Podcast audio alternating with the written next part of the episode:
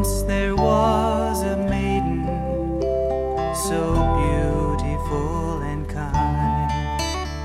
She was the smallest maiden fair that you could ever find. She was sweet and she was gentle, and she loved the simple way. At night she slept in a walnut shell. She sailed on a flower all day. Tiny Thumbelina, you could fit into my hand.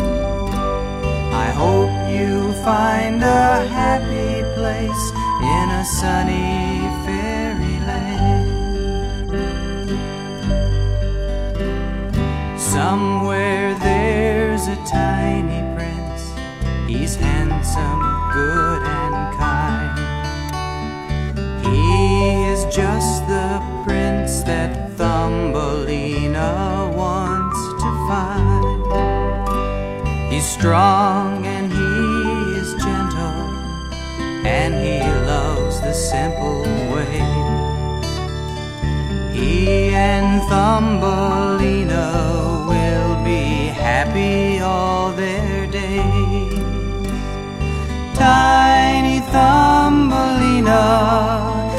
Could fit into my hand. I hope you find a happy place in a sunny fairyland. Yes, I hope you find a happy place